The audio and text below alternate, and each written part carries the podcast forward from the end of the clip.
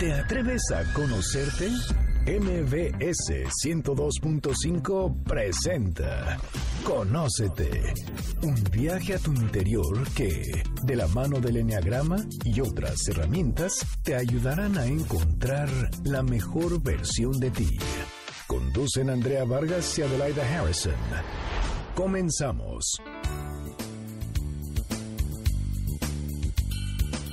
Muy buenas tardes, esto es Conócete, nosotros somos Adelaida Harrison y Andrea Vargas y tenemos nuevamente a un invitado de honor. ¿Cómo estás, Adelaida? Bien, gracias y encantada del tema del día de hoy, porque tenemos un experto en neurociencias que nos va a ayudar a dilucidar si tenemos tres cerebros o no. El Enneagrama plantea desde hace mucho tiempo tres inteligencias, tres maneras de actuar, de reaccionar, de pensar. O sea, hemos hablado aquí muchas veces de eso. Y resulta que las neurociencias acaban de demostrar que no es como nosotros creíamos. Sí, no, a mí eso me tiene, bueno, totalmente pagado. Porque, bueno, para que la gente que no conoce el Enneagrama, el Enneagrama describe que tenemos tres centros de inteligencia: inteligencia mental, emocional y visceral. En la mental están todos los pensamientos, el raciocinio, las matemáticas, lo abstracto. En la emocional está la inteligencia emocional, las pasiones, la, el amor, la prudencia, todo lo que también conocemos. Y en la visceral está los instintos. Y aquí está el poder, aquí está la fuerza, aquí está este, esta parte animal que tenemos todos. ¿Okay? Pero entonces ahora me dices que ya no existen, no, ¿cómo crees? No, porque además lo que enseñan los maestros eh, sí, del lineagrama dicen es que los mentales solo usan el centro mental. Eh, los emocionales solo usan el centro emocional y el cerebro límbico y los viscerales solo usan el, el reptiliano. Adelante, pero no hemos dicho quién está con nosotros. Estamos platicando. Está con nosotros el doctor Eduardo Calixto, autor de tres libros. Sí. Amor y desamor en el cerebro, que hace un rato lo entrevistamos, hace bueno, hace poquito que lo entrevistamos. Y está también Échate un clavado a tu cerebro y Buenísimo. el de Neurotweets. Así es, y gran amigo nuestro, Eduardo, bienvenido. Perdón, la emoción nos ganó. Un honor, un gusto. Siempre de estar con ustedes, queridas amigas siempre es un privilegio. Y para todos los amigos que nos están escuchando, de verdad, un honor para mí. No, y de veras que muchísima gente te conoce. Me dice, oye, yo me, suena ese señor. ¿En dónde lo he oído? Luego lo has escuchado en todas las estaciones de radio, en la televisión.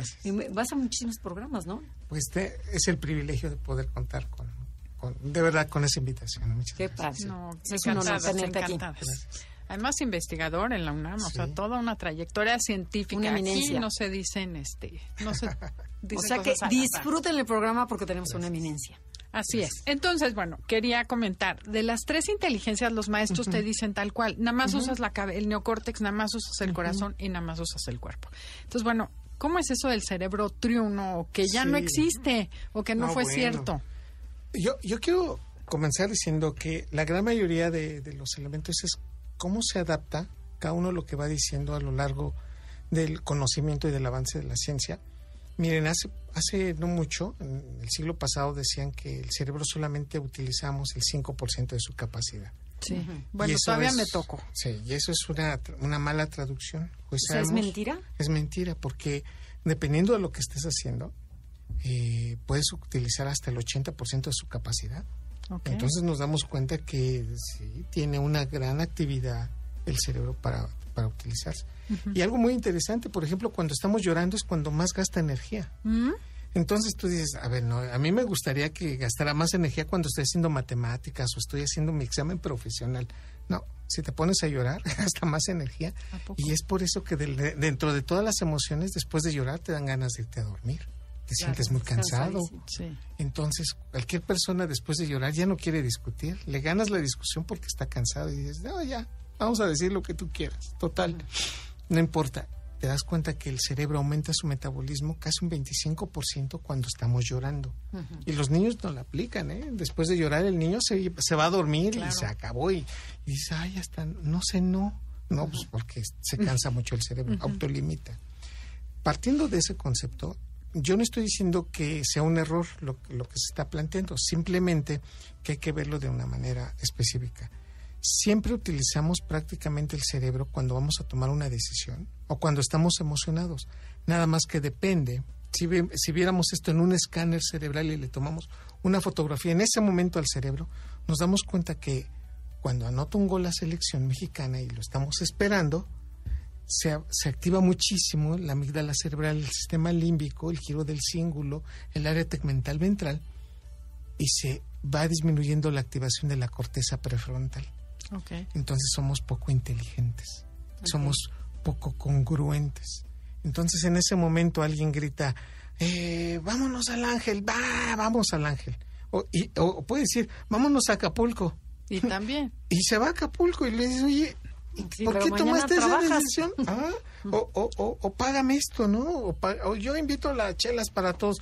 Y después dice, oye, ¿por qué tomé la decisión de eso? Tan impulsiva, ¿no? Porque te diste cuenta que no tuviste la actividad de la corteza prefrontal. Entonces nos damos cuenta que si estamos tranquilos, que si nos hemos preparado para tomar una decisión que, que yo sé que en este momento va a empezar mi examen profesional, eh, no me tengo que poner nervioso, sí, tengo mucha carga en mis hombros de mi familia o qué van a pensar, etcétera.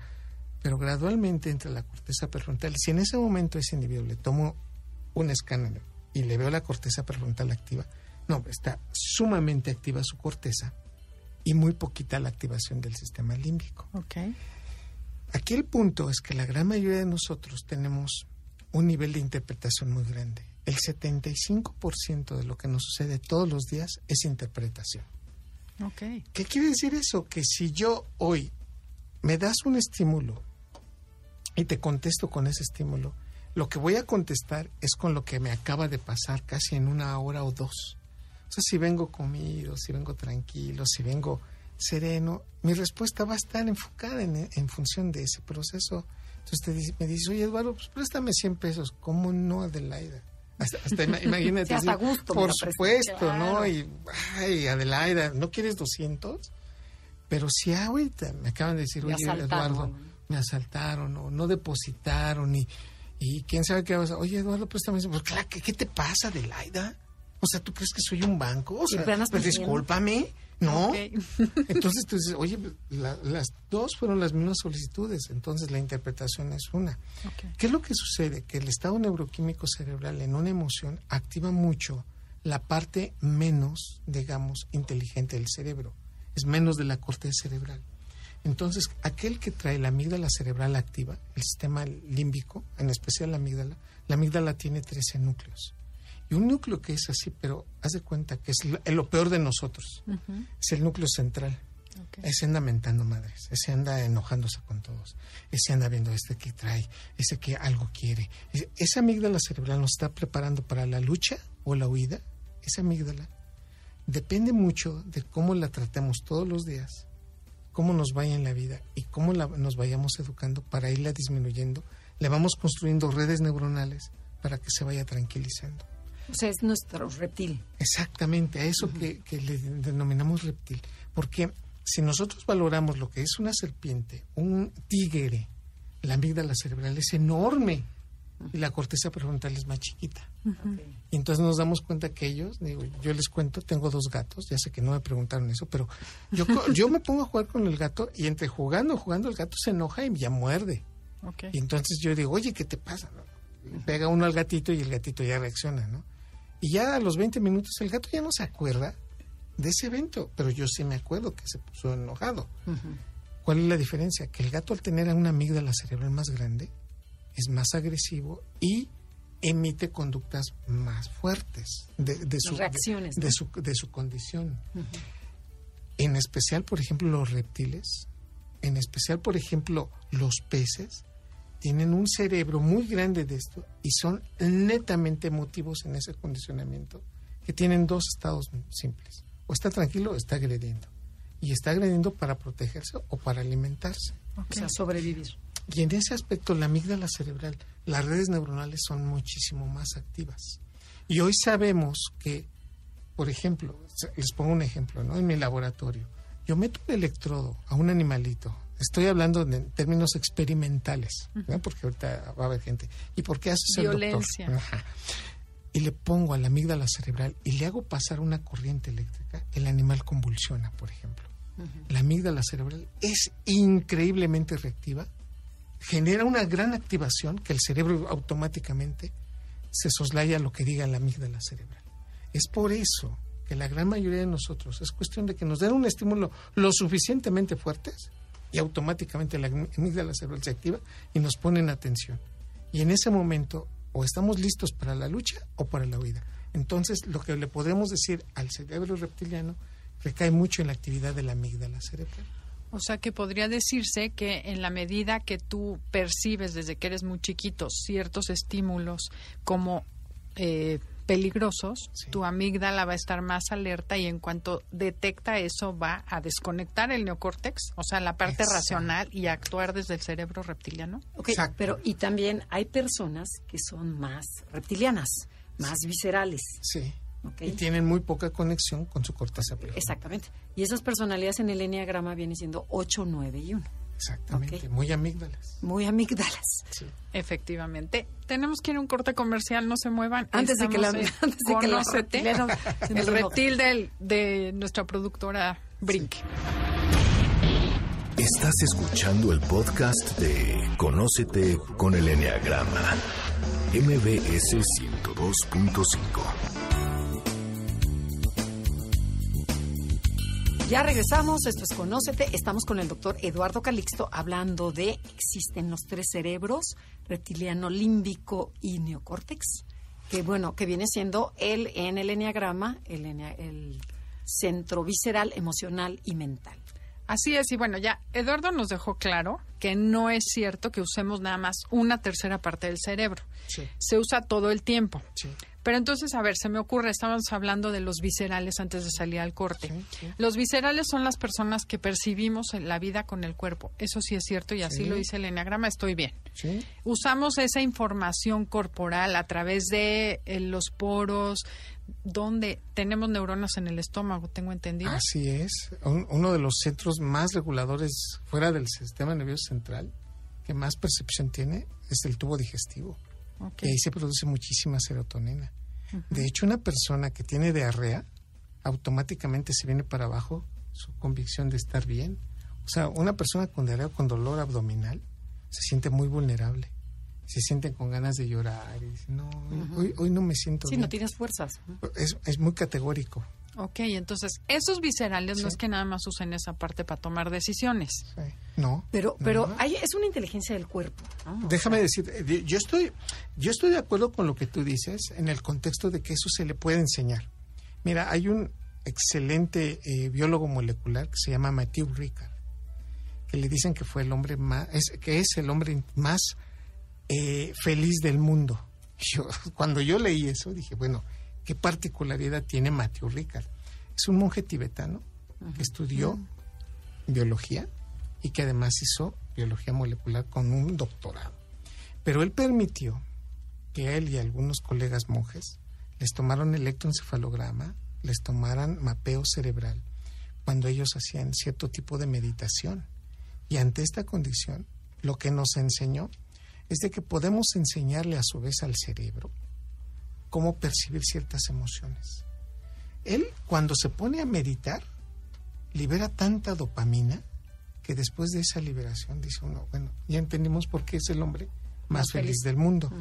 Cuando uno se compra unos zapatos, libera más o menos unos 150, 200 nanogramos de dopamina.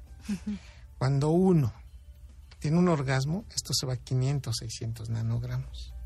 Cuando el cerebro percibe una droga, por ejemplo, cocaína, esto se va a 1600, 1800 nanogramos. Por lo tanto, con drogas no tiene comparación el cerebro para competir por esos estímulos. Por eso es tan inmediatamente tan fuerte y tan adictivo y cambia totalmente la realidad neuroquímica del cerebro. Pero este hombre, Matthew Ricard, se podía, puede liberar hasta 2000 nanogramos de dopamina meditando. ¿De qué estoy hablando? O sea, no es que todos lo podamos hacer, pero sí lo que nos enseñó es que si o nos organizamos, si educamos, tenemos esa capacidad y esa posibilidad de lograrlo. Tú, tu percepción de tus manos, de tu cuerpo, la puedes modificar de acuerdo a que, a que si lo vas poco a poco y gradualmente educando a tu cerebro para que para percibir un contacto, para percibir la ropa, para percibir la temperatura. Por eso hay muchas personas que ya tienen este aprendizaje tan fuerte y nada más con acercarte dicen, esta persona viene enojada. Entonces, bueno, pero ¿cómo supiste eso? Porque la temperatura de la persona le hizo que se percibiera y entonces dice, bueno, pues sí. O, sé si va a llover, ¿no? Por ejemplo, o ¿no? O entiendo, entiendo muchas cosas de la naturaleza. Bueno, las personas que tienen artritis reumatoide, su, sus, las terminaciones de sensibilidad de dolor aumentan tanto en sus articulaciones que cuando el ambiente se vuelve más húmedo, te dicen, va a llover. Y tú dices, ay, abuelita, no es cierto, porque ya me duele, hijo. Vas a ver que llueve. ¿Y qué crees? Pues sí llueve. Lo que hizo es que son más sensibles para la temperatura y para la humedad. Y por eso una persona que tiene dolores, ya que tiene sus manitas con artritis y todo, se puede percibir eso. O sea, lo que estoy diciendo es que fisiológicamente el, el cuerpo informa al cerebro y es posible que entre, lo entrenemos para que detectemos ciertas posibilidades conductuales de otras personas o interpretemos de tal manera que yo diga, no, es que yo desde que llegó esta persona sabía que tenía esto o la interpretación es de tal magnitud. O sea que sí, literalmente el niño puede moldear su cerebro y sus percepciones de acuerdo a lo que necesita y es bien recibido en su familia. Exactamente, y lo que acabas de decir es fundamental. Entre más jóvenes el cerebro se le entrene esto, más rápido lo percibe y se especializa a lo largo de la vida. Oye, a ver, yo siempre he tenido una duda. ¿En dónde empieza todo? ¿Empieza todo por las sensaciones, luego los sentimientos y luego te vas a la cabeza? O sea, lo que estás ahorita explicando, el cerebro reptiliano, luego el límbico, luego el neocórtex. ¿O es al revés? ¿Cómo empieza todo? O sea, ¿por dónde percibe? Ontogénicamente la evolución que tenemos es cómo, cómo primero, cómo nazco, cómo voy percibiendo el mundo y cómo lo voy a ¿Cómo funciona adentro? Y lo que tengo que decir es, primero, sensitivo. Es netamente sensitivo. El cerebro se especializa primero en percibir y después va organizando las respuestas. Y entonces, en la medida que vamos creciendo, lo último que termina en conectarse, Andrea, es la corteza prefrontal. O sea, va de abajo hacia arriba. Va de abajo, de abajo hacia arriba. Entonces tú ves que niños chiquitos tienen un gran sistema límbico, es mucha motivación y al principio es mucha percepción y gran sentimiento de irritación. Entonces por eso los niños lloran. O sea, es la manifestación de un sistema límbico que dice, hazme caso, porque no tiene otra manera. Pero también muy interesante, entre más agudo es el llanto, más atención le pones. Claro. Es algo muy interesante, pero cuando esto a lo largo de la vida se aprende, nos van haciendo conexiones neuronales y hacemos fenómenos de asociación. Pero también es muy interesante que entre más contacto tengamos como especie, más liberamos oxitocina y más entendemos a los demás y más organizamos el cerebro social. Por lo tanto, somos una especie que nos vamos especializando y vamos generando que las respuestas, entre más le enseñemos, las respuestas son más sociales. Si nosotros no tuviéramos el contacto social que tenemos, seríamos muy parcos en nuestra comunicación, incluso hasta el lenguaje, ¿no? Pero en la medida que viajamos, que conocemos, que vemos otras culturas, que, que conocemos a otras personas, bueno, hoy lo interesante es que entre más personas conocemos, la amígdala cerebral conecta también más rápido. Y es uno de los elementos que nos permite entonces diferenciar qué personas nos convienen y qué personas no nos convienen. Por eso cuando tú me dices, es que no, Eduardo, o, cuando alguien, digo, no ustedes, pero otras personas me dicen, no, Eduardo, nunca dejamos de, o, ya cuando eres muy inteligente, eres capaz de, quitarte o eliminar a las personas que no te cambien. No, necesitas siempre de la amígdala cerebral, por más prefrontal que seas, por más doctorado que tengas, por más formación, necesita tu amígdala cerebral de decir, esta persona me conviene, me cayó bien esta persona y se lo voy a decir. La amígdala cerebral te ayuda a discernir esos elementos. Oye, cuéntanos un poquito más de la amígdala. Dijiste que tiene 13 núcleos y es del tamaño de un centímetro. Imagínate. Pero, a ver, ahora, pero para la gente que no sabe qué es la amígdala, por favor, ponlo en palabras sencillas. La amígdala cerebral es un núcleo del cerebro que está ubicado en el lóbulo temporal. Hagan ustedes de cuenta arriba del lóbulo de su oreja, hacia adentro, ahí como dos centímetros hacia adentro. Y hay dos. Está la amígdala cerebral, una izquierda y una derecha. Son dos bolitas. Dos bolitas chiquitas que están arriba del hipocampo. Yo siempre lo digo, el hipocampo es el sitio de la memoria y el aprendizaje y su sombrero es la amígdala cerebral. Y la amígdala cerebral es la que genera emociones y en cambio el hipocampo es el que genera recuerdos. Mientras que el hipocampo no genera emociones, o sea, siempre está siempre es lo que está acordando de eso es muy malo, nos mentaron la madre hace dos años, dos días, tres meses. O sea, es, es, el chismoso que le dice a la amígdala, la echa a andar. Exacto. Y la amígdala cerebral no tiene recuerdos. muy, son muy, poquitos sus recuerdos. Entonces ella no se acuerda de grandes cosas. Lo único que recuerda la amígdala cerebral son algunas cosas, algunas palabras chiquitas, como sí, no, y caras. Entonces tú recuerdas a alguien o te asocias caras de alguien, es la amígdala cerebral que se está activando, pero no sabe ni de qué. Ah, por eso a veces... Este me cae mal. esta se parece a... Pero no tiene certidumbre porque no está bien ubicado. No está la memoria integrada a, a esa cara. Por eso cuando hay una cara de desaprobación, Tómate, te saca la lengua, te cierran los ojos o te enseñan los dientes. La amígdala reacciona inmediatamente y dice, oye, ¿por qué le pegaste? Ah, pues porque me hizo caras. a ver, ¿qué es eso de hacer caras, no? Pero bueno, esa amígdala cerebral. Esa amígdala cerebral se va conectando con la vida, pero es la que también es lo más hermoso que existe en el contexto de que la parte más inteligente del cerebro le dice a la amígdala cerebral, cállate. Oye, pero es que está mal lo que me están diciendo, cállate. imagínate este, esta comunicación. Mientras que la corteza prefrontal dice, mira, no nos conviene porque es nuestro jefe. y, si, tú le mientas la madre, nos va a correr. Entonces nos vamos a quedar tres meses sin, salario, no vamos a saber qué vamos a comprar. Mejor, tranquilízate, nos conviene, es más, mejor sonríe, ¿no? Y la amígdala cerebral contesta, no, definitivamente no puedo. O sea, tú no sabes, crees que me estás controlando. En la medida que entre más corteza prefrontal, cuando vamos creciendo, vamos madurando, nos vamos desarrollando, después de los 26 años los hombres, 22 años las mujeres, se conecta bien toda la corteza prefrontal. Cuando nosotros queremos tener un mejor hábito, le construimos redes neuronales de la corteza prefrontal a la amígdala cerebral. Por eso la terapia funciona. Por eso ir con el psicólogo. No, pero a ver, ahora háblalo en sencillo. O sea, la cabeza se lo mandas al corazón, o sea, que haya de la corteza prefrontal a la amígdala cerebral. Entonces es como le va a decir a alguien que ya no debe de reaccionar cuando alguien le pegan a su coche y salir no, a ver, tranquilo, vamos a tranquilizarlos. Si te van a pagar, háblale a tu a tu a tu este a tu seguro. A tu seguro, nos vamos a tranquilizar aquí todos. Pero es que siento ganas de golpear al otro, sí, pero no nos conviene, el hecho es innegable. Vamos a tranquilizarlos. En ese contexto la corteza prefrontal ya le ganó. Entonces, ¿cómo logró eso? Por redes neuronales, por cables que le va que le va a mandar y que se van a ir hacia abajo y van a modular a la corteza. ¿Cuánto a la, a la amígdala cerebral? De corteza a amígdala cerebral. ¿Cuánto dura este proceso? Entre 21 a 28 días. Por lo tanto, si una persona va a cambiar su personalidad, por, una, por lo tanto, si una persona está yendo a cambiar la forma de ser y le dicen, oye, ya trata de tranquilizarte, tienes que reforzar esto, va a tardar entre 21 a 28 días en ver, a ver los primeros cambios conductuales de su vida. no me digas que en 28 días una persona cambia. Mm. Empieza a tener cambios en su conducta, en su entendimiento y en su razonamiento. Al menos para decir, hoy no voy a... De 10 problemas, por lo menos 8 empiezan a qué? A controlarse dos iba a volver a reaccionar, iba, pero poco a poco y gradualmente, este es lo mágico que tiene el cerebro, esta plasticidad neuronal de ir reconectando y de ir modificando. Obviamente hay personas que van a tardar más tiempo, pero por ejemplo, cuando una persona entiende que no debía haber hecho eso, automáticamente en 28 o 30 días entiende cómo no tenía que hacerlo y empieza a modificarse. Por eso los adolescentes y los niños le dicen, hey, eso no se hace automáticamente dice, sí, claro, no lo vuelvas. Y es en donde se construyen los frenos y es para que la amígdala cerebral toda la vida nos vaya obedeciendo.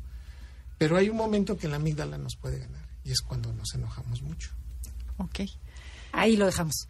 No se muevan, estamos en Conócete y el día de hoy estamos preguntando o tocando el tema de ¿existen los tres cerebros? Si les está gustando el programa, lo pueden bajar a través de la estación noticiasmbc.com, buscan Conócete y ahí están todos los podcasts.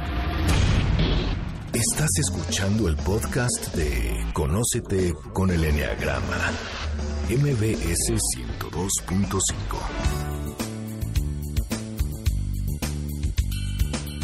Ya regresamos, esto es Conócete, nosotros somos Adelaida Harrison y Andrea Vargas y estamos con Eduardo Calixto preguntando algo que todavía no nos contesta. ¿Existen los tres cerebros? La respuesta concreta es ¿existen? Y coexisten funcionales, pero en algunas personas en algún momento funciona más fuerte la amígdala cerebral y ese predominio de conductas eh, enarboladas por un evento poco pensado es lo que hace que su personalidad se vea como cierto tipo, ¿no? O se caracterice como cierto tipo en el o sea que sí existen, Sí, pero predomina a veces más uno, Claro. otro, pero, pero trabajan en conjunto. exactamente. O sea, el- son como tres funciones cerebrales Sí. y hay quien se recarga más en una, hay quien se recarga más en otra. Eso sí Por suena supuesto, lógico. Totalmente. sí. Yo tengo una teoría, a ver si funciona, Sí. y aquí Andrea que me corrija si me elevo Sí. mucho. Eh, ¿Podrá ser que la personalidad sean como respuestas automáticas que aprendimos usando ciertas, ciertos estímulos? Por ejemplo, los viscerales, tengo la teoría de que lo que pasa es que confiamos más en las percepciones del cuerpo, en esa inteligencia visceral que mencionaste, y no tanto analizamos ni pensamos. Y reaccionamos de manera reptiliana todos.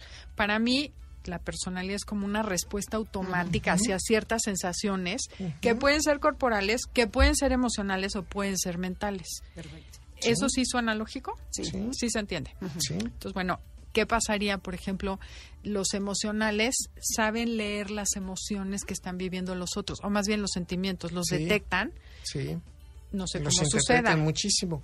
En cuestión de 300 milisegundos, una parte del cerebro que se llama giro del cíngulo, que las mujeres lo tienen 25% más grande que nosotros los hombres. Ujú. Por eso una mujer rápidamente interpreta y reacciona a la emoción que se detecta en los ojos, en el rostro, y ante esa circunstancia, esa interpretación, las neuronas en espejo, las neuronas especulares, dicen, me está sonriendo.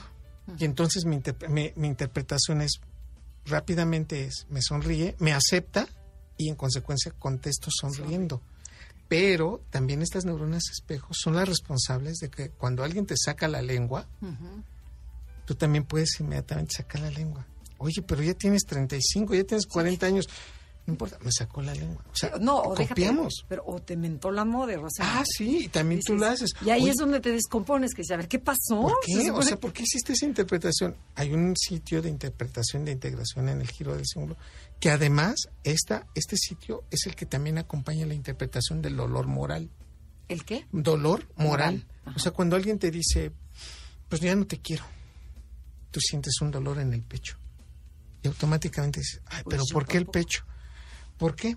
Porque el giro del símbolo interpreta la emoción y también genera una percepción dolorosa.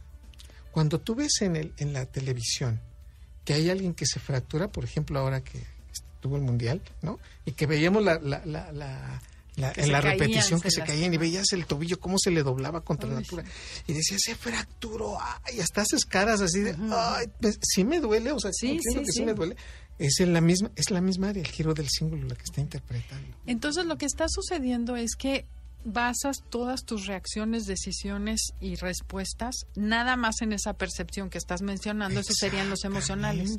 Los viscerales solamente basan sus reacciones o sus respuestas en lo que les dice su cuerpo, su Sí. sensación Sí, física. Sí, pero lo interesante de esto de la edad es que primero interpretamos y luego reaccionamos con lógica. El cerebro no puede hacer las dos cosas al mismo tiempo.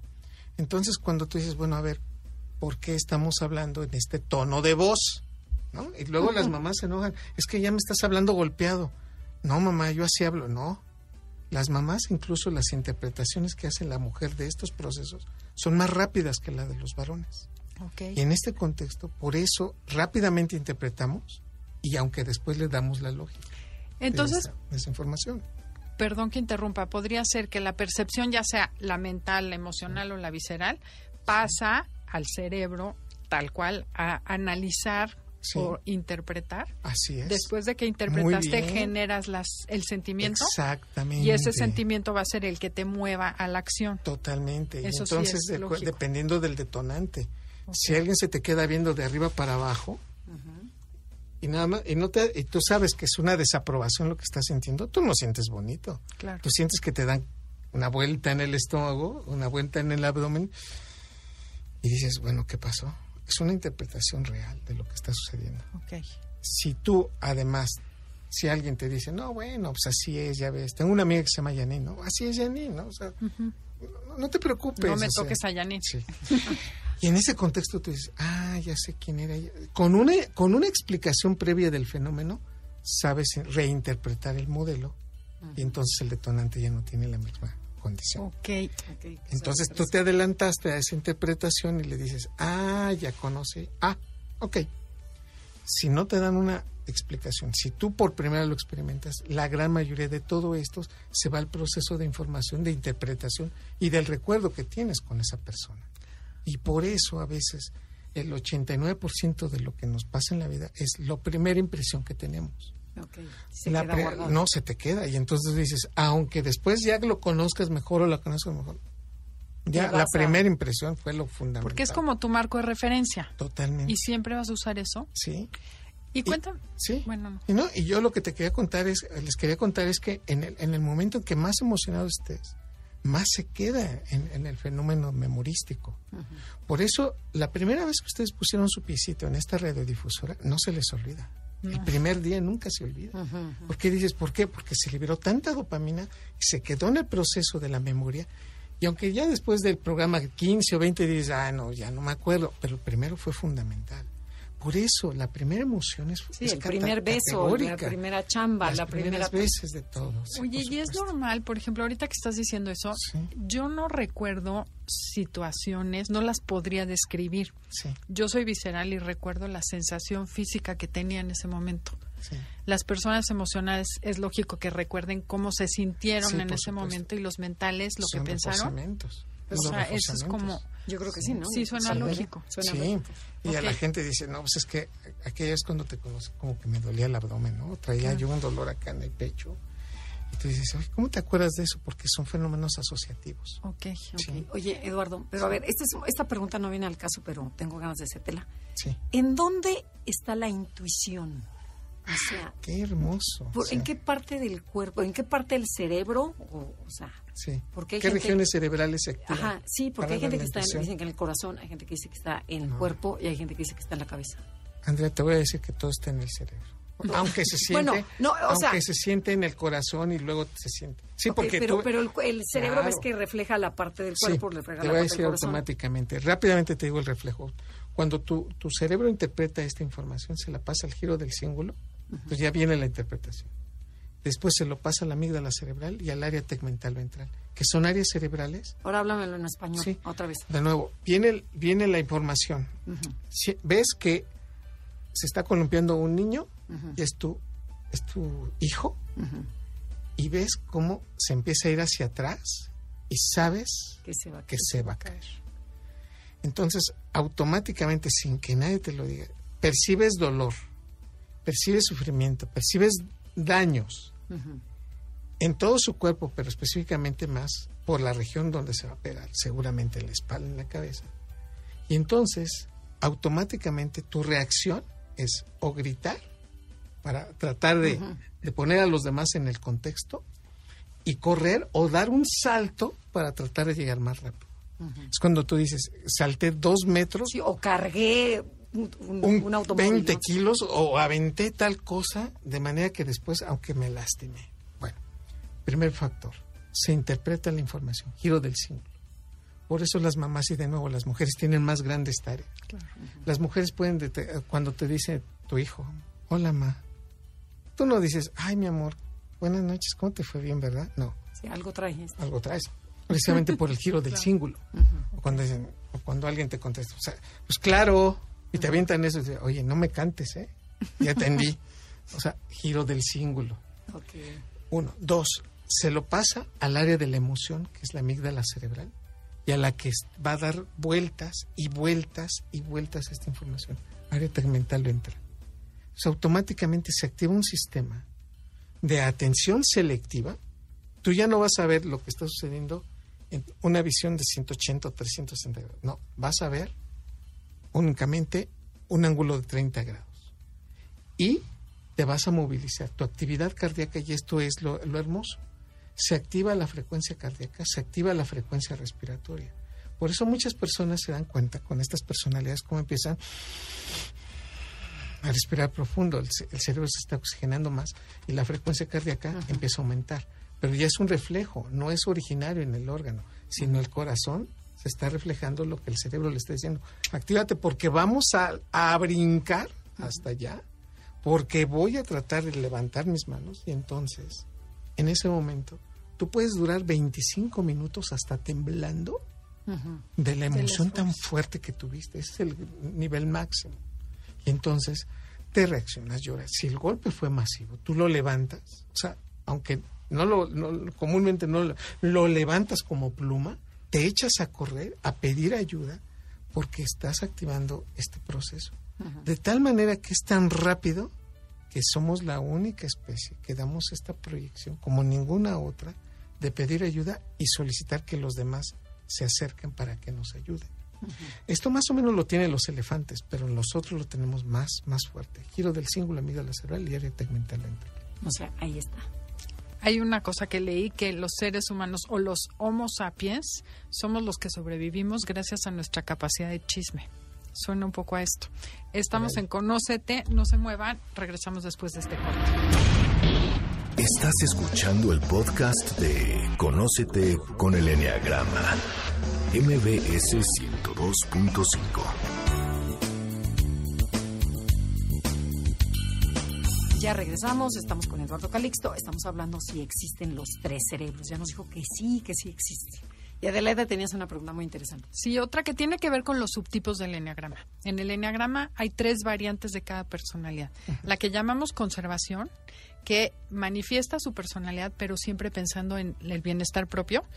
El social, que es el que pertenece al grupo, entonces su pasión o su personalidad se manifiesta con el bienestar del grupo.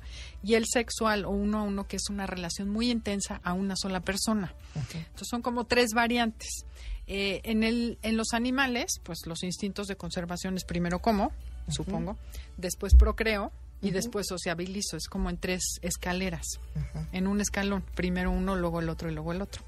Pero el ser humano nace sin la habilidad de moverse para ir por su alimento. O sea, ya naces con esas inteligencias, ¿no? Sí, o sea, son tres instintos, pero como nosotros como seres humanos no estamos totalmente desarrollados, no podemos caminar e ir por comida como los potros, como los conejos, entonces me ocurrió, y esta es una propuesta mía, escuché algo del modificados, los, los instintos modificados.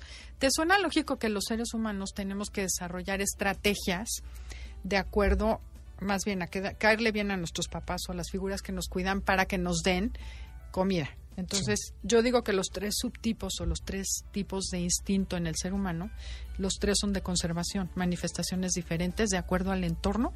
Sí, dependiendo de cuál sea el más intenso, la necesidad más fuerte es la que va a generar más redes neuronales. Claro. Entonces, puede ser un aprendizaje que, por ejemplo, yo aprendí que no me iban a hacer caso, entonces yo conservo mis recursos y aprendo a cuidarme yo. Y, y, además cambio las estrategias para poder hacerlo. Okay. Y no es lo mismo tener un ambiente rico en estímulos, que eso me hace todavía que mi cerebro sea más inteligente y más adaptado, a cuando nada más recibo uno o dos estímulos o ninguno. Y esto es impactante para toda la vida. Hoy sabemos que los niños que nacen con gran actividad de estímulos, entiéndase, los abrazan, los alimentan, escuchan música, escuchan diferentes voces y además desde chiquitos ya los transportan y les enseñan y les hablan. Este proceso es totalmente distinto a un niño que no lo abraza, está en silencio, que no lo retroalimentan. Ese cerebro es exigido de menor proporción. Entonces, y aún llorando los dos, si los dos lloran y se les da al mismo tiempo el alimento, de nuevo el que está más estimulado va a tener más redes neuronales y mayor plasticidad cerebral. Hoy sabemos abiertamente que esto sí depende mucho desde qué edades se empiezan a dar estos estímulos, incluso desde antes de nacer. El cerebro humano tiene capacidad de escuchar perfectamente bien desde el séptimo mes de vida intrauterina. ¡Qué maravilla! Entonces, él, él sabe la él, él escucha la voz ya de su mamá si hay un perro en la casa, él escucha al perro al séptimo mes. En el sexto mes es prácticamente nulo este estímulo. Entonces, esto incluso, este procesamiento, cuando el niño descubre quién, de quién es la voz y descubre a su madre, para él, esa es una, una sobreactivación de redes neuronales tan hermosas que él, al descubrirlo, genera liberación de oxitocina nada más por estar escuchando a su madre. Y obviamente la mamá, si algo también nos cambia totalmente este proceso, es también la plasticidad cerebral de la mamá. La mamá cambia redes neuronales después de que tiene a su hijo. mucha gente pensaba, había un estudio en España que decía, las mujeres después de tener un hijo tienen muerte cerebral neuronal. Se vuelven tontas. Y entonces decían, ay, pobrecitas. No, es transitorio el fenómeno porque reconectan más en las zonas del aprendizaje, en el hipocampo. Es una mamá que aprendió a amamantar, a cargar a su hijo, jamás se le va a olvidar. Entonces, incluso hasta las abuelas le dicen, a ver, pues te voy a enseñar cómo se carga el niño. Claro. Y entonces dice, caray, mira, ya tenía mucho que no cargaba un niño o la cambiaba. Nunca se olvida ese proceso. Bueno, toda esta connotación, el cerebro también depende de la motivación que tenga y qué tipo de personalidad tiene. Si a esa persona se le enseñó desde pequeño a respetar a los niños, a cuidarlos y a quererlos, de adulto, tiene esa connotación de entrar. Pero si desde pequeño le dijeron, estos niños son nada más parásitos, ni los veas, son terribles, son caóticos y tóxicos, ese proceso sí se impregna y como papás son muy alejados del proceso. O sea que la infancia es destino como siempre. Sí, y son redes neuronales, pero de nuevo, de acuerdo a lo que tú me acabas de decir, es las redes neuronales, de acuerdo a que tú le estás pidiendo al cerebro cómo se comporte, son las redes las que se van a ir conectando. Si tú a una persona le enseñas cómo debe de ser, cómo se debe comportar desde pequeño, son iguales los dos, niña y niño hacen lo mismo, no te sientas superior a otro y juega de tal manera, y lo van retroalimentando, de adulto se enseñan. Por eso hoy vemos que las etapas más vulnerables del ser humano, si bien la infancia es en donde aprenden, hay una reorganización sináptica entre los 8 y 12 años. Por eso la infancia nos va a marcar prácticamente de vida. Por eso un niño necesita de sus dos padres. Por más que le diga, no, bueno, está la presencia del abuelo. Ok, pero que se le enseñe. Si en esa etapa no se le enseñó, aunque después le tratemos de enseñar, le cuesta más trabajo. Ok.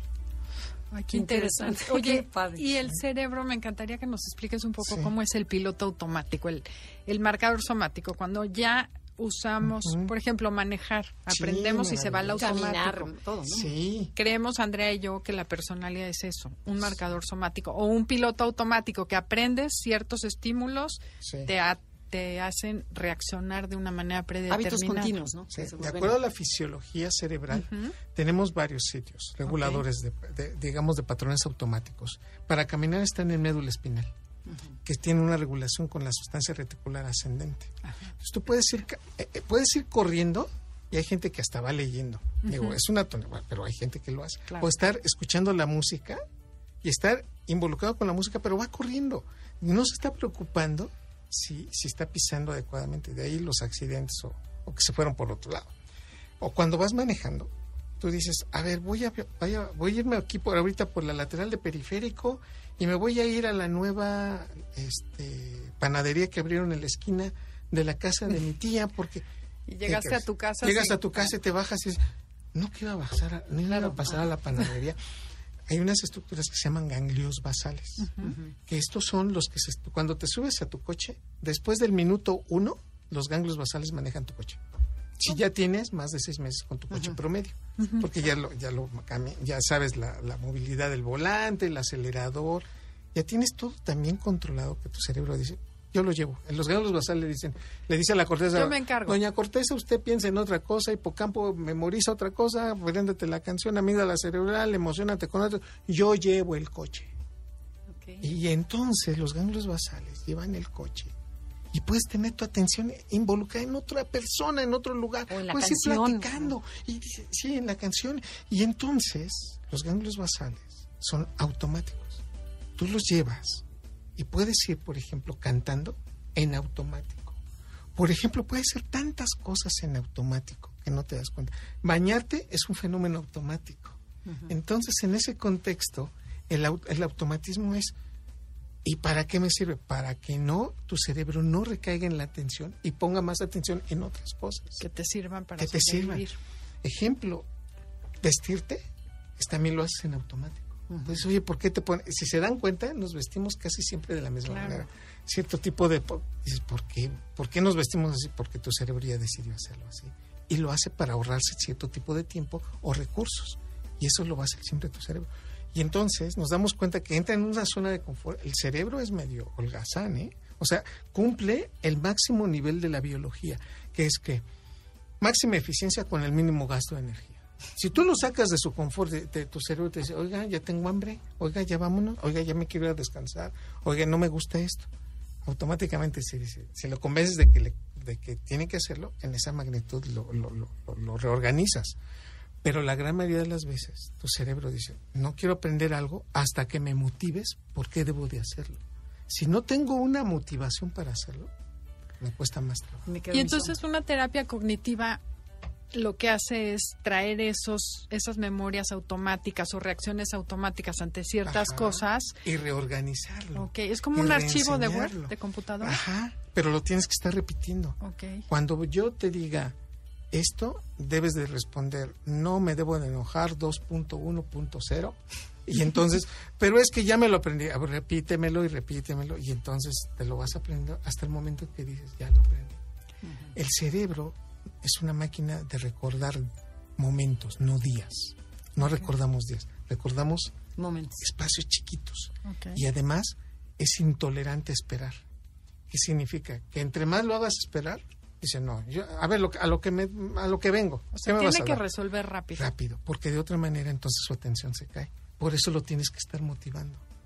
Tu cerebro lo tienes que estar motivando cada 20, 22 minutos. De otra manera, ¡pum!, se va. Por eso los juegos, ¿no? Que les ponen mucha música. Y, tienes que estarlo activando, o sea, y, gana a otra cosa, porque si algo es repetitivo, el cerebro se va. Películas, relaciones. Conferencias. Pláticas. Tiene que ser 20 minutos, cámbiale, porque si no, tu cerebro va a buscar.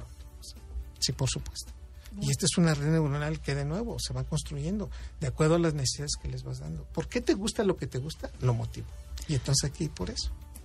Yo le diría a, las personas que se motiven siempre de estar haciendo lo que quieren. Y si no lo tienen, encuentren esa motivación. Y si no hay motivación, cambien de canal. O sea, cambien de lo que están haciendo. Porque es muy importante sentirnos motivados. ¿Para qué me sirve esto? Date una explicación. La gran mayoría de las veces dices que sabes que no me gusta mi trabajo. Algo debe de hacer. Algo debe de pasar. Encuentra una motivación, date una explicación de esa relación, algo, por algo estás ahí involucrado. Y si no funciona, encuentra otra opción. Entonces tenemos que darle al cerebro la explicación de lo que nos está pasando. Pues, pues está padrísimo. Eh, tienes tres libros. Un clavado a tu cerebro, tweets y amor y desamor en el cerebro.